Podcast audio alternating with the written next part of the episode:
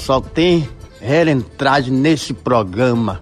Opa, opa, meus compadres e minhas comadres. Dizia o saudoso Zé Tiro Seco. Este é o segundo episódio de Os Relentos, com Chico Andrade, jornalista do blog Chico Andrade, o repórter Tiago Dias e este que vos fala, Emílio Guzmão. Tudo bem, Chico? Tudo bem, Guzmão. E aí, Tiago, preparado para os relentos? Tamo pronto, Guzmão, vamos nessa. No primeiro bloco, nós vamos comentar a reportagem do blog do Guzmão que descobriu carros fantasmas alugados pela Prefeitura de Ilhéus. No segundo, vamos debater o vazamento de petróleo de procedência desconhecida que está sujando as praias do litoral do Nordeste. Chico Andrade vai trazer uma abordagem sem fronteiras sobre os problemas causados pelos combustíveis fósseis. No terceiro bloco, nós vamos insistir no assunto do óleo nas praias. Será que essas manchas vão chegar no litoral sul da Bahia e prejudicar o meio ambiente e o turismo de Ilhéus, Itacaré e Porto Seguro? Os Relentos é um podcast sem presunção. O que você não ouve em outros programas, talvez você ouça aqui. Vem com a gente, você vai gostar.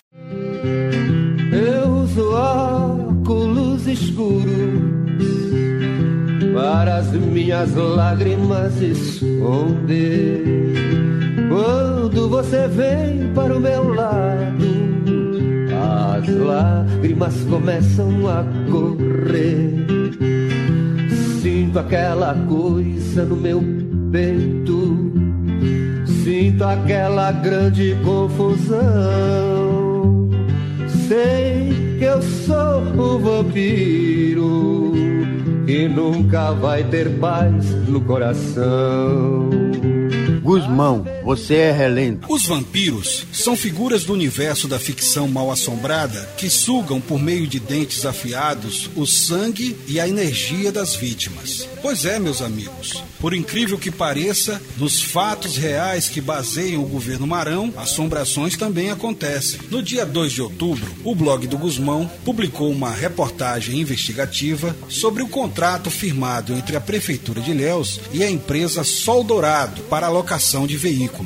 A empresa Sol Dourado é aquela que foi denunciada pelo Ministério Público Federal por suposta fraude na licitação de transporte escolar na cidade de Guanambi. Voltando para Ilhéus, dos carros locados pela Prefeitura junto a Sol Dourado, seis não foram abastecidos nos anos de 2017 e 2018. E a locação desses carros custou 317 mil reais aos cofres do povo de Ilhéus. Ou seja, esses carros não receberam uma só gota de álcool ou gasolina ou óleo diesel. Dois carros modelo S10, teoricamente, foram disponibilizados ao gabinete do prefeito Mário Alexandre. Um Gol, um Voyage e um Toyota Hilux estavam à disposição da Secretaria de Administração do poderoso secretário Bento Lima. Um Toyota Hilux estava a serviço da Secretaria de Serviços Urbanos. Para você que gosta de jogar no bicho, vou informar as placas dos carros fantasmas que deveriam estar no gabinete do prefeito. Atenção! OUS 5533 Cobra N de navio é S de sapo 1991 Urso. Anotou, Tiago? Tá anotado, Guzmão. Se você quiser saber as outras placas, vai lá no blog do Guzmão. O blog pediu explicações ao secretário de comunicação do município, Hélio Ricardo, e a um assessor de imprensa da SECOM, Lucas. Também enviamos uma solicitação ao secretário de Serviços Urbanos, Hermano Fani. Ninguém respondeu até o momento. A matéria foi publicada no dia 2, não é isso? Hoje nós estamos no dia 17 de outubro e não conseguimos qualquer tipo de resposta. Verificamos que nos processos de pagamento, a Controladoria Geral do município pediu que o gestor do contrato, o secretário Bento Lima, apresentasse comprovações de que os carros foram abastecidos. O fiscal do contrato, conhecido como Anderson, encaminhou ofícios pedindo as mesmas explicações. O secretário Bento não respondeu. Quem usou esses carros? Se a prefeitura não os abasteceu, quem encheu os tanques desses carros? Informação exclusiva, Chico e Tiago. Antes da publicação do blog, o prefeito já tinha conhecimento dessa denúncia, pois um ofício foi enviado para o gabinete de Marão com relato da operação suspeita que envolveu seis carros. O governo permanece em silêncio e o prefeito não mandou apurar. Ao não divulgar explicações, o governo Marão sugere leniência na execução suspeita de um contrato ou trata o dinheiro do município no contexto de um orçamento doméstico que não carece de justificativas ou explicações? É uma pergunta que eu estou fazendo. E aí, Chico e Tiago, o que, é que vocês acham? Guzmão, eu acho que é importante que fique claro qual é a relação entre o fato de não haver registro de abastecimento desses veículos e a suspeita de que eles sejam fantasmas. Olha, o contrato prevê que a obrigatoriedade do abastecimento é do município, né? Então, o estranho dessa história é que a locação dos seis carros foi paga, mas o município não custeou o abastecimento. E quem trabalha, quem conhece o dia a dia de uma máquina pública, sabe que dificilmente quem está usando o carro vai tirar dinheiro do próprio bolso para abastecer, para fazer o abastecimento, para colocar gasolina, álcool ou óleo diesel. Então, o estranho dessa história é isso aí. Eu acho improvável que um secretário, muito menos um diretor ou um superintendente que ganham menos do que um secretário, tenham tirado dinheiro do próprio bolso para fazer o abastecimento, para colocar gasolina. Essa é a dúvida. E, e, existe um registro com a lista de carros que são abastecidos e é nessa lista sente-se a falta desses carros com essas placas. É, nós conseguimos de uma fonte a lista de todos os carros que foram abastecidos pelo município nos anos de 2017 e 2018. Esses seis carros não aparecem nessa lista. Vale lembrar que essa lista do sistema do SIGA, né, do TCM, ela é autodeclaratória, ou seja, o município que fez essa declaração, o município que informou ao, ao, TCM, ao Tribunal de Contas dos municípios do estado da Bahia, quais foram os carros que ela custeou o abastecimento. É, Chama a atenção, uh, nesse caso, o fato de não ter havido resposta para tantas interrogações. Né? A gente percebe que, diante de uma indagação pertinente feita por um profissional de comunicação que investigou um fato aparentemente grave, é, a Prefeitura Municipal tinha, através dos seus canais é, competentes que responder essas indagações. Que o profissional de comunicação não é um acusador, ele, ele na realidade faz o, o seu trabalho é, defendendo o interesse público. Então, quando o blog do Guzmão é, realizou é, a investigação e teve acesso a fatos teoricamente graves, é, o correto seria, diante é, das interrogações postas, que a SECOM e quem mais quisesse responder é, pudesse ter dado uma resposta 15 dias após uma publicação não ter havido resposta ainda é estranho, né? E ampliam-se as interrogações diante da ausência de respostas. Um assessor de imprensa da SECOM, conhecido como Lucas, reiterou pedido de explicação ao secretário Bento Lima e que ele disse que iria explicar, né? Mas isso já tem 10 dias e não nos chegou nenhum tipo de explicação. Ô Guzmão, e você sabe se a prefeitura pode vir a ser instigada ou incitada a explicar esse caso em outras instâncias? Eu creio que diante do fato que é grave, que levanta uma suspeita que carece de explicação, eu acho que isso não vai ficar só na repercussão perante a opinião pública. Vai ter uma repercussão aí no judiciário. Eu creio que Ilhéus, por exemplo, creio não, isso já é uma certeza, Ilhéus vem sendo alvo de operações promovidas pelo MP, pelo Ministério Público do Estado da Bahia, que tem focado principalmente no legislativo municipal. Mas, quando você analisa as peças jurídicas, os pedidos de prisão preventiva feitos no início da Operação Xavier e da Operação Citrus, que foi anterior a Xavier, você já percebe que há uma conexão entre legislativo e município principalmente de empresas que prestam serviços ou vendem produtos tanto para o legislativo municipal como para o executivo. Então, a perspectiva é de que a Operação Xavier amplie o seu raio de ação.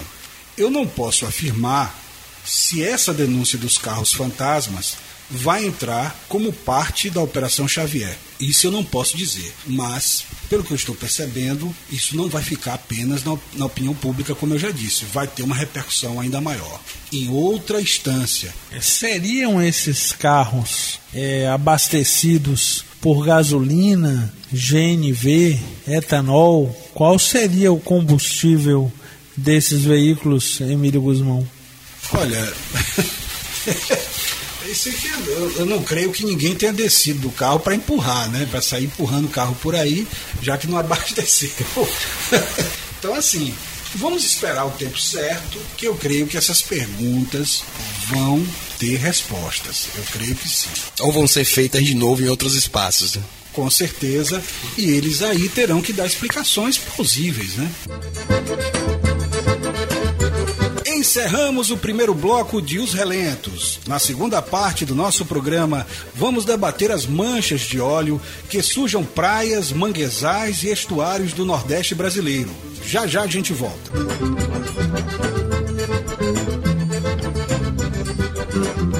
Se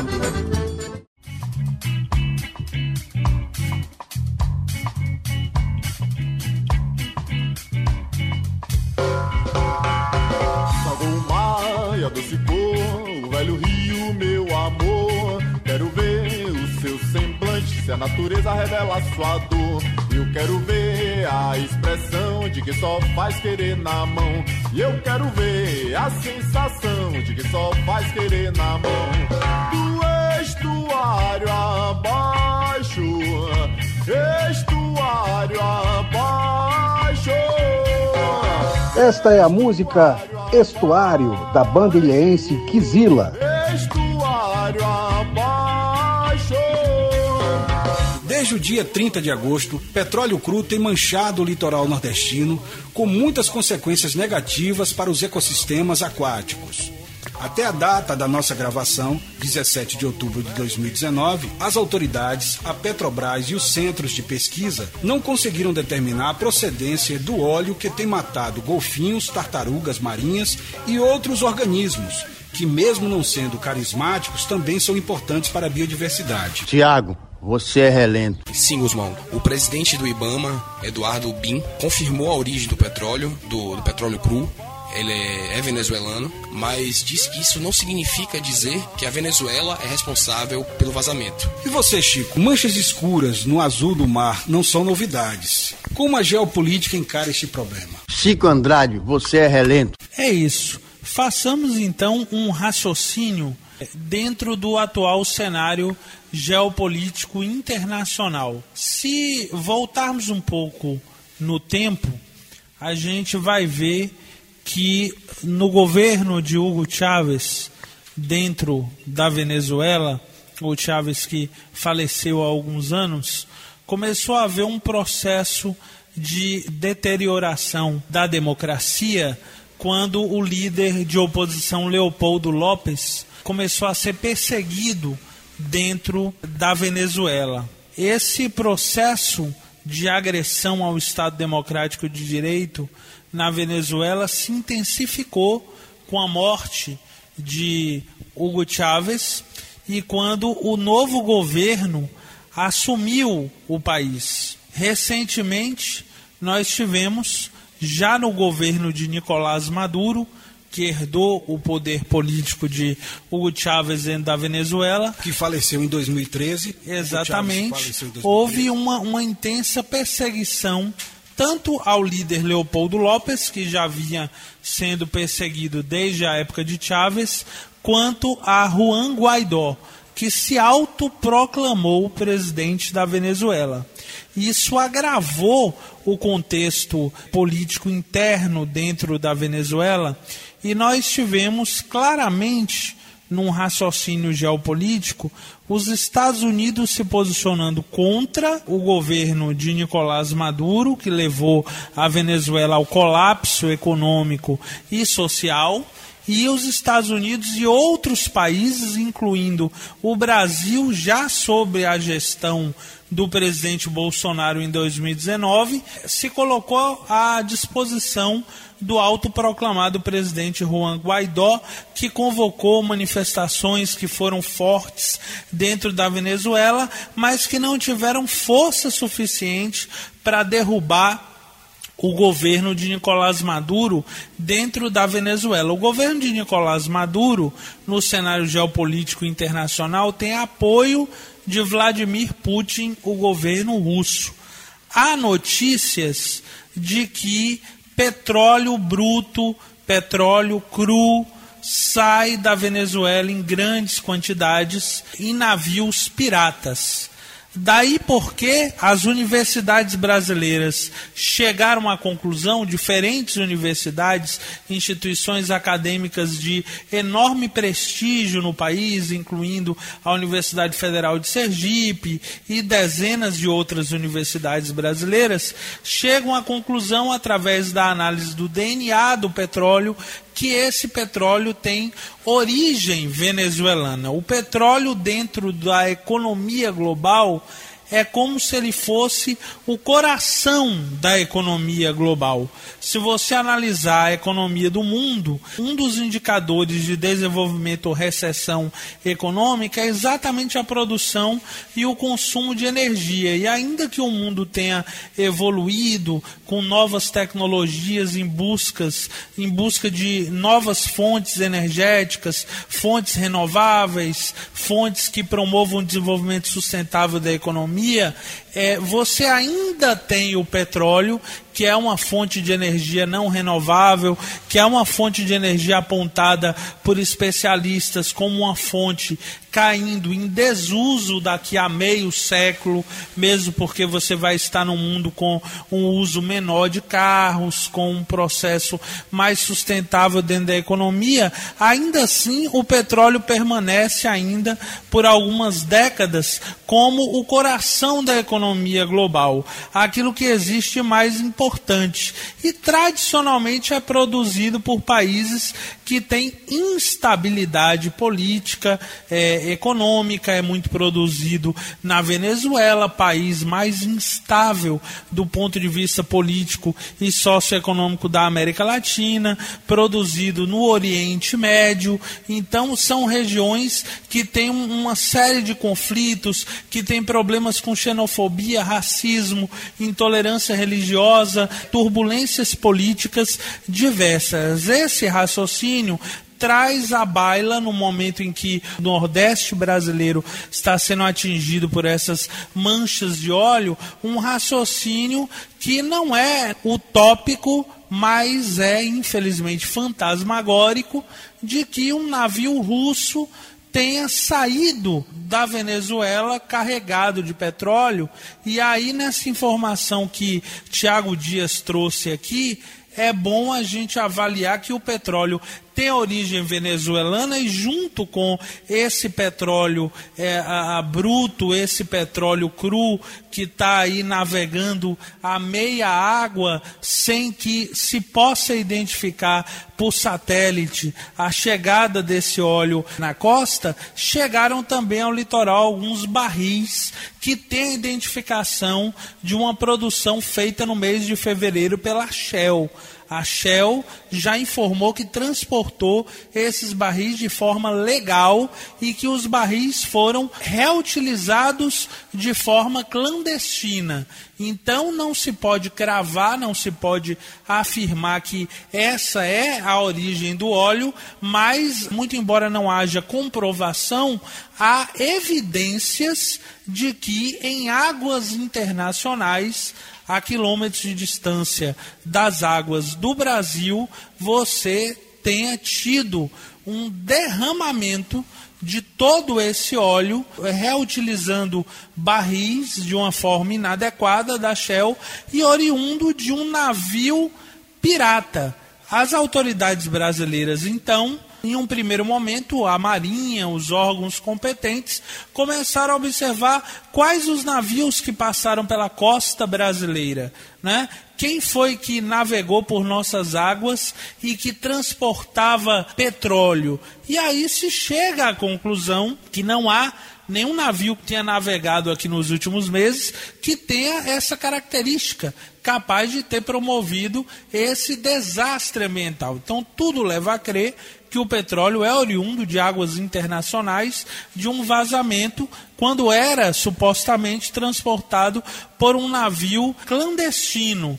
E aí, qual é a dificuldade que temos? Esse petróleo que navega a meia água Tiago, Guzmão, nenhuma das formas que conhecemos de contenção desse óleo, com o objetivando impedir que o óleo chegue à nossa costa é eficaz, porque as boias de contenção, satélite, helicópteros e aeroplanos utilizados para fazer sobrevoos são inúteis, porque você só identifica se tivesse havido um vazamento de petróleo beneficiado, oriundo, por exemplo, de uma plataforma ou de um petróleo legal, que você saberia primeiro a origem do derramamento do óleo e conseguiria identificar a chegada desse óleo na costa. Nesse sentido, há uma empresa da Inglaterra que é a melhor do mundo para gerenciar a crise de derramamento de petróleo no mar e até essa empresa, em parceria com o IBAMA e a Marinha do Brasil, os técnicos internacionais estão evitando esforços, mas estão espantados porque eles, com toda a experiência e equipamentos de alta tecnologia, afirmam que não é possível identificar a chegada desse óleo à costa e aí é uma tragédia anunciada, porque, segundo esses especialistas, não vai ter o que fazer. É o óleo chegar à costa e você limpar, enxugar gelo, porque não se sabe qual é a quantidade que ainda vem e por não saber o ponto exato do derrame, fica difícil analisar as correntes marinhas e perceber aonde vai chegar. Tiago, Guzmão. Sobre a quantidade, um dado recente divulgado nessa tarde de quinta-feira, 17 de outubro de 2019, pela Prefeitura de Salvador, é que no município de Salvador, nas praias do município, a Prefeitura já recolheu o equivalente a 22 é, toneladas do óleo no intervalo de 8 horas. E coincidentemente, essa tragédia ambiental envolve os estados do Nordeste que se opõem ao governo Bolsonaro e que já estão trazendo à tona a argumentação política de que o governo está demorando para adotar as medidas para conter de alguma forma uma contaminação ainda maior desse óleo no litoral e envolve também um país vizinho que politicamente é adversário do governo Bolsonaro, que é a Venezuela. Então, assim, eu não estou querendo fazer nenhuma vinculação de caráter e de entendimento que foi intencional isso. Não é intencional, na minha opinião, que o governo federal não queira prestar solidariedade e suprir o Nordeste com os equipamentos necessários. Não entendo que há essa intencionalidade do governo Bolsonaro, como também não creio que a Venezuela tenha tido a intenção de fazer isso. Né? Mas que cria, sim, um certo nível de desconfiança no senso comum. E vale dizer que até o governo da Bahia tem politizado esse debate, né? Quando a Justiça Federal também obrigou o governo a instalar boias no litoral nordestino, principalmente em Sergipe, isso fica ainda mais enfatizado de que está havendo um ritmo muito lento na prestação desse socorro. Então, por incrível que pareça, por mais que não houve propósito nem da Venezuela e nem em prejudicar o Nordeste, isso aumenta o burburinho político em torno do governo Bolsonaro. Desde, desde o mês de setembro, quando começaram a aparecer as primeiras manchas de óleo, Tiago Guzmão, essa tragédia ambiental vem se intensificando e hoje, Tiago, foi um dia muito triste porque hoje praias onde já haviam sido retiradas toneladas desse óleo voltaram a, a ficar cheias de óleo, dessa mancha de óleo, e hoje, para a Bahia especialmente, foi o pior dia desde que essa tragédia ambiental é, é, foi detectada. Nós já tivemos aí chegando esse óleo no farol da Barra, já invadiu a Bahia de Todos os Santos. É grave, Tiago Guzmão. Encerramos o segundo bloco de Os Relento. No último bloco, o petróleo cru que suja nossas praias vai continuar em debate. Será que as manchas escuras e tóxicas vão sujar as praias de areia branquinha de Ilhéus? Já já a gente volta. Fala uma coisa que preste, só tem relentagem aqui. É doce morrer no mar, nas ondas verdes do mar. É doce morrer no mar,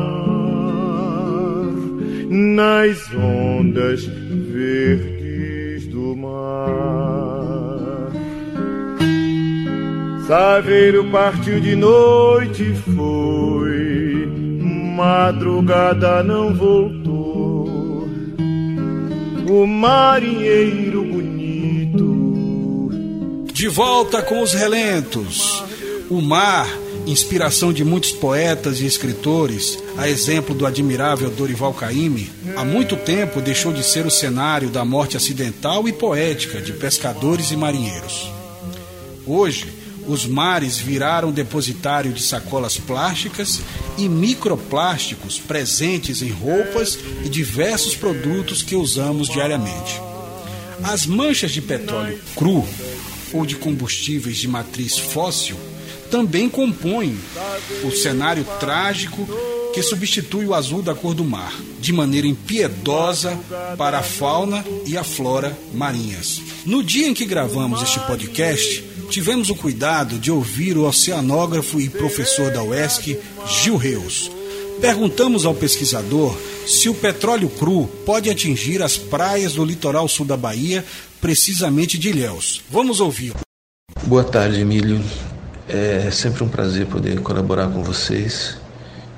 E em relação à sua, à sua pergunta sobre a possibilidade da mancha de óleo chegar aqui no município de Ilhéus, é, eu acho que essa possibilidade é real.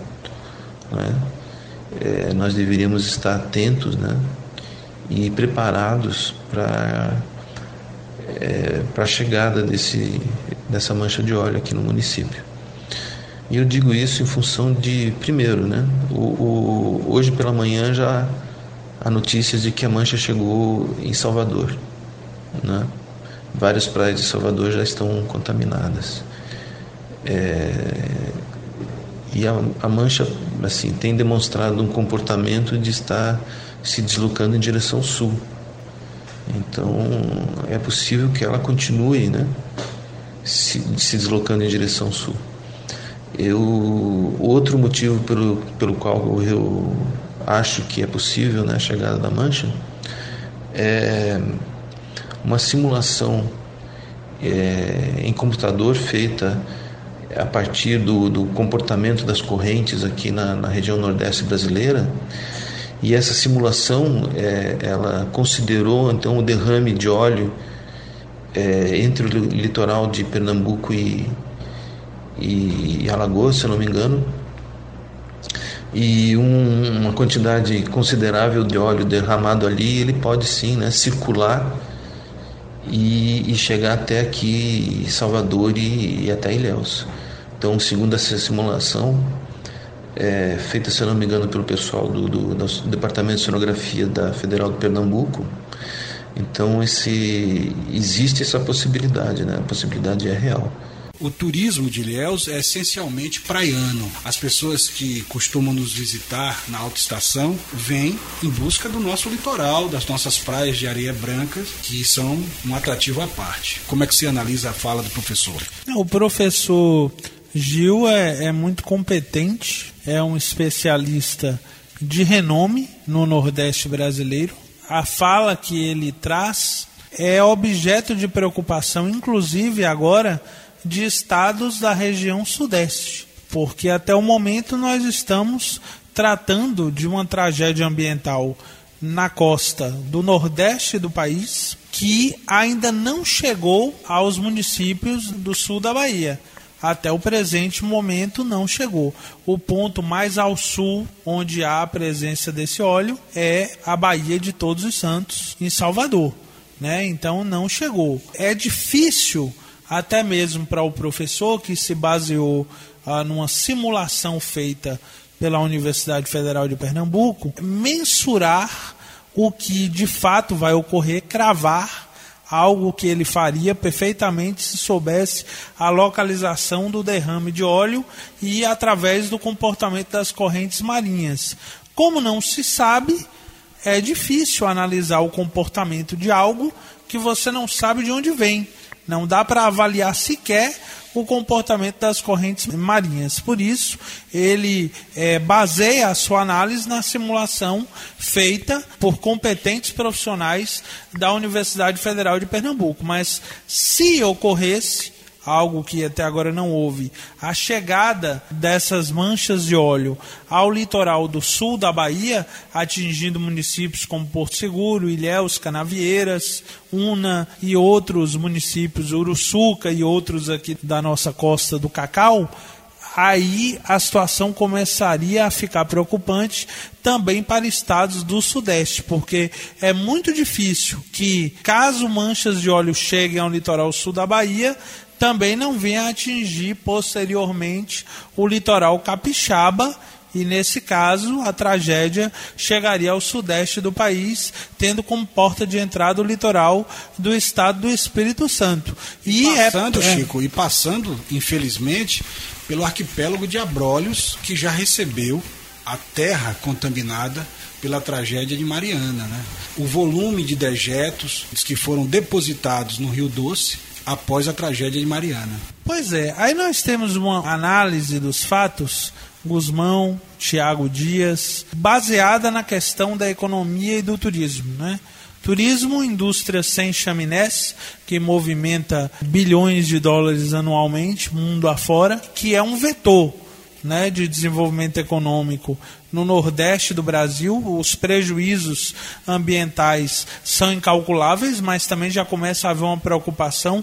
Isso ocorre agora no fim do mês de outubro. Estamos às portas do mês de dezembro do início da alta temporada, dos cruzeiros, da, né, que é a época onde milhares de pessoas se deslocam do sul e do sudeste em direção é, ao nordeste. Aqui no caso de Ilhéus, muita gente se desloca do norte de Minas Gerais, municípios como Montes Claros mandam milhares de pessoas, né, Montes Claros situados em Minas, manda anualmente milhares de pessoas para Ilhéus que chegam para por aqui passar o Réveillon, para curtir as férias em dezembro, janeiro e em havendo uma possibilidade dessa mancha atingir o litoral seria catastrófico.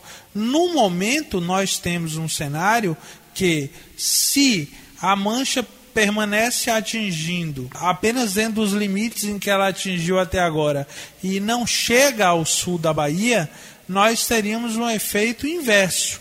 Ilhéus provavelmente seria um dos municípios que entraria quase que em colapso da quantidade de gente que viria para cá no verão, uma vez que as pessoas desistindo de viajar para outros locais poderiam optar pelo litoral ilhéense que não teria sido atingido. Chico. Por outro lado, é, eu estou raciocinando que se atingir, Ilhéus entra no rol dos cancelamentos e seria catastrófico para a economia do atingir, município, se atingir. se atingir. Tiago Guzmão. É, uma, uma questão que se impõe do ponto de vista local, considerando que você não tem condições de criar barreiras para impedir a chegada do óleo à praia, a capacidade que o município de Ilhéus e outros vizinhos teriam para agir rápido e mitigar os efeitos da poluição retirando rapidamente o óleo da praia, que é o que tem sido feito, por exemplo, em Salvador, que tem uma, uma, uma faixa litorânea extensa, mas também tem uma, uma prefeitura, um aparato né, de, de pessoal e técnico de equipamentos muito mais robusta para lidar com, com esse caso.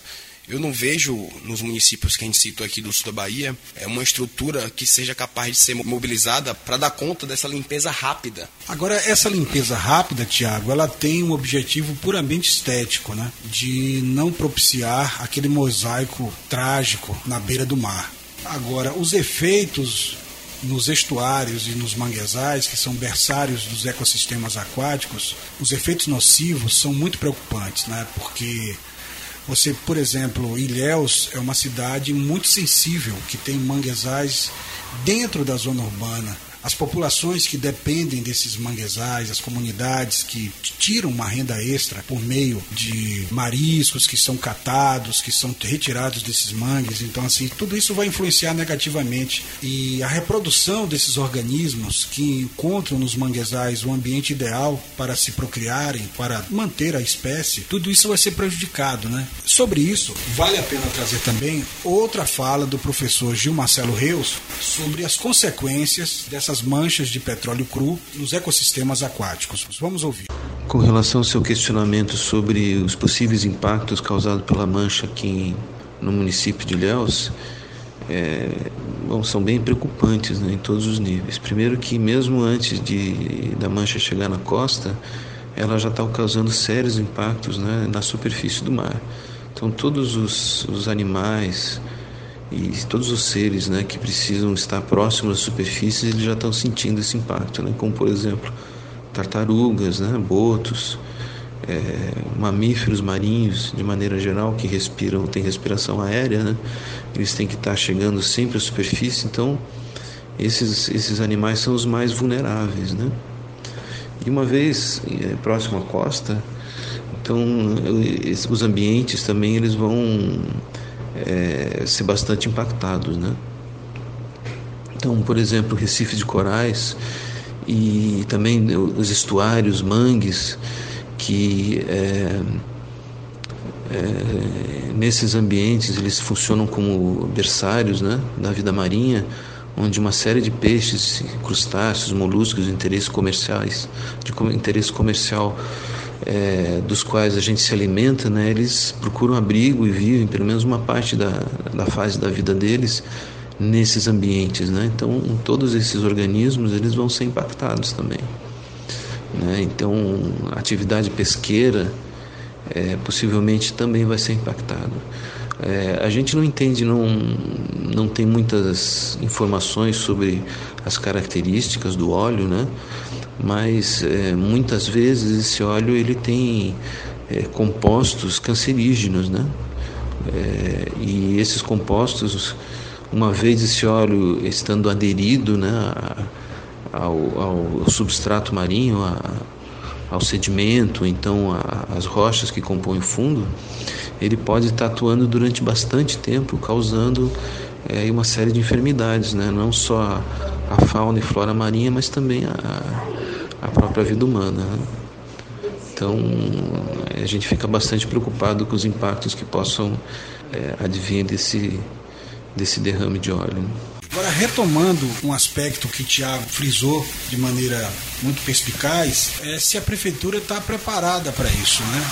A prefeitura de Ilhéus tem dificuldade para fazer a limpeza simples do, do litoral. Né? É, será que o governo já está preparado para retirar essas manchas? Porque não é só retirar, é a destinação dessas manchas, desse material tóxico também.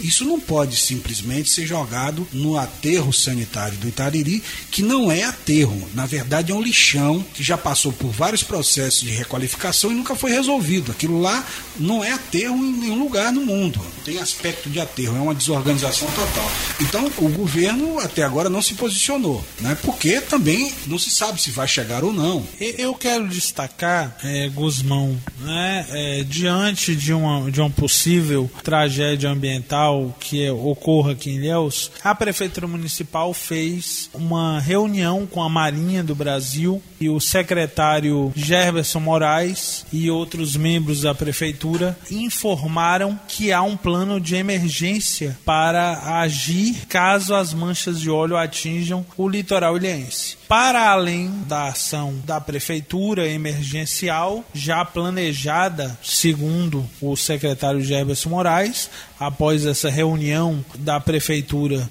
com a Marinha do Brasil, há também aqui na cidade que se destacar o trabalho do GAP, né? Esse grupo realmente que tem preservado o meio ambiente, amigos da praia que limpam costumeiramente é, as praias do litoral ilhense e que podem agir como voluntários no caso de uma tragédia ambiental. Mas é importante pontuar que os prefeitos não podem agir no mar. Muita gente pergunta porque as prefeituras não estão mandando lanche, não estão mandando barco. É porque, por lei, pela Constituição, só o governo federal, através do IBAMA, da Marinha, pode fazer isso. Se um prefeito, costeiro, né? inclusive, promover o gerenciamento costeiro, ele pode ser, inclusive, responsabilizado em função da má versação do dinheiro público.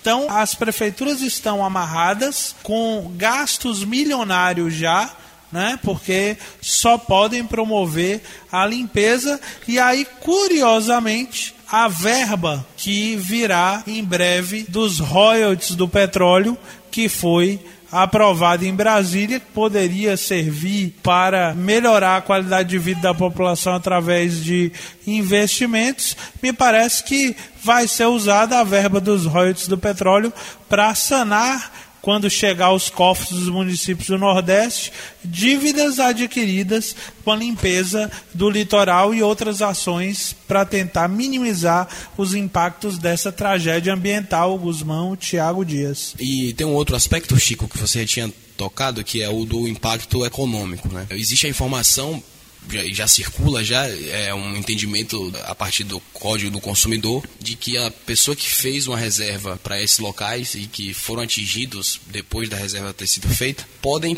pedir a devolução do dinheiro e decidir não fazer a viagem sem o prejuízo porque é um fato imprevisível, né? Uma coisa que tira o planejamento da sua ordem natural.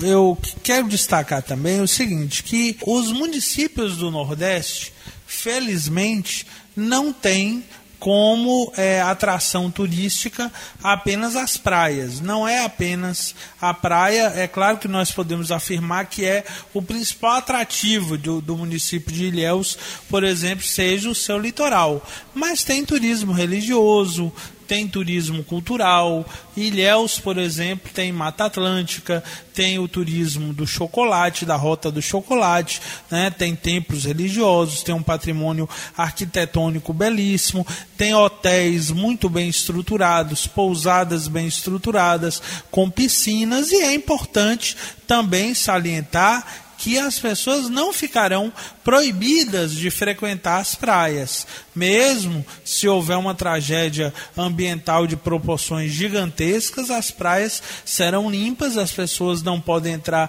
em contato com o óleo, mas as barracas de praia, com o aspecto estético mantido, continuam funcionando com os devidos cuidados, né? É, tudo pode funcionar. Não é Agora, também Chico... o, o apocalipse se confirmando. Né? É, é bom destacar isso. É importante destacar que já há pesquisas que estabeleceram o perfil e os interesses das pessoas que visitam Ilhéus. E já foi detectado que o que, o que atrai essas pessoas é, são as praias, né? Porque você pode observar que Ilhéus não tem uma rede de serviços é, ligados ao turismo definitivamente constituída. Por exemplo, você não tem uma, você não tem uma vida noturna pulsante com boates, a exemplo de Porto Seguro, que tem boates, tem até mesmo parque, parques aquáticos, né? um parque aquático, Ilhéus não tem isso ainda. Você vê que no, Ilhéus nunca teve uma tradição. As casas que funcionam em Ilhéus à noite é, é, encerram suas atividades cedo, as pizzarias se encerram à meia-noite, os restaurantes e tal. Ao contrário do que acontece em Porto Seguro, que na passarela do álcool aqueles estabelecimentos comerciais ficam até mais tarde. Então, assim, e até mesmo o turismo cultural de Ilhéus ainda não está definitivamente estabelecido, porque você tem um apelo muito fraco ainda relacionado à literatura de Jorge Amado como um dos atrativos. A própria sociedade de Ilhéus tem dificuldade em ler Jorge Amado, não conhece, não leu Jorge Amado, né? Poucos leram Jorge Amado aqui. Normalmente o que se faz é uma interpretação indevida da obra, né, preconceituosa, muitas vezes, que isso vai ser debate de um programa posterior. Né? Então, assim, eu penso que o impacto aqui vai ser muito grande. Né? Vai ser principalmente numa época em que surgem muitos empregos temporários, né?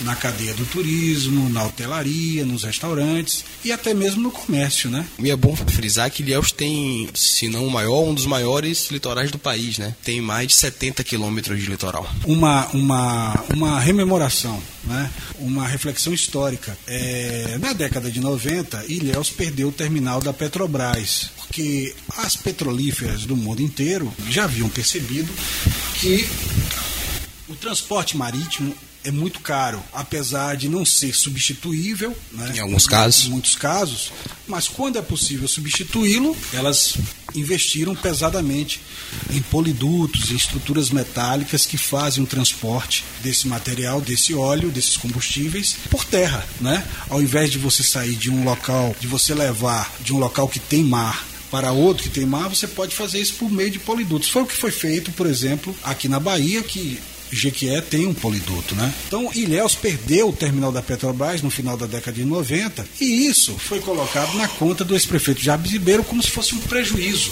né, para a economia da cidade. Foi sim um prejuízo, mas do ponto de vista da gestão dos recursos ambientais, foi muito interessante isso, porque você livrou Ilhéus da possibilidade de um vazamento ali no Porto do Malhado, onde o combustível era recepcionado. Então, assim, do ponto de vista ambiental, foi muito importante para a cidade se livrar desse perigo. Outra questão também é que eu lembro muito que ali na praia da 18ª CSM, muito próxima ao Porto do Malhado, a gente percebia ali muitas manchas escuras de piche. E se diziam na época que aquilo vinha do Porto do Malhado, justamente por conta do transporte da recepção de combustíveis que ali acontecia. Então, assim, essa é uma reflexão que eu acho interessante por conta de Ilhéus ter se livrado disso. Mas, infelizmente, agora Ilhéus pode receber isso de novo. Receber essas manchas. Antigamente era piche, agora mancha de petróleo cru. Pois é, Guzmão e, e Tiago, nós aqui da, do podcast Os Relentos ficamos na torcida para que os municípios do Nordeste do Brasil possam minimizar, na medida do possível, os impactos dessa tragédia e para que Ilhéus e os demais municípios do sul da Bahia não sejam atingidos e essa tragédia não se concretize por aqui. A gente continua acompanhando os fatos.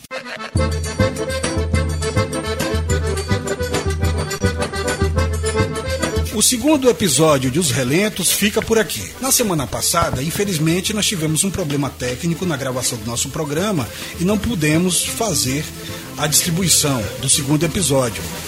É, já resolvido o problema, fizemos a gravação e o programa vai estar todo certinho né, para fazer a distribuição como foi pedida por diversos, diversas pessoas se manifestaram, sabendo porque o programa não foi do ar. Mas é assim mesmo, todos nós aqui estamos aprendendo a fazer podcast, não é isso?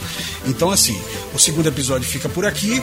Na próxima semana voltaremos com mais um podcast. Lembrando que Os Relentos é gravado e editado no estúdio da Rádio Web Onda Livre FM, dos grandes parceiros Getílio Dias e Tony Mattioli. Forte abraço e até a próxima semana.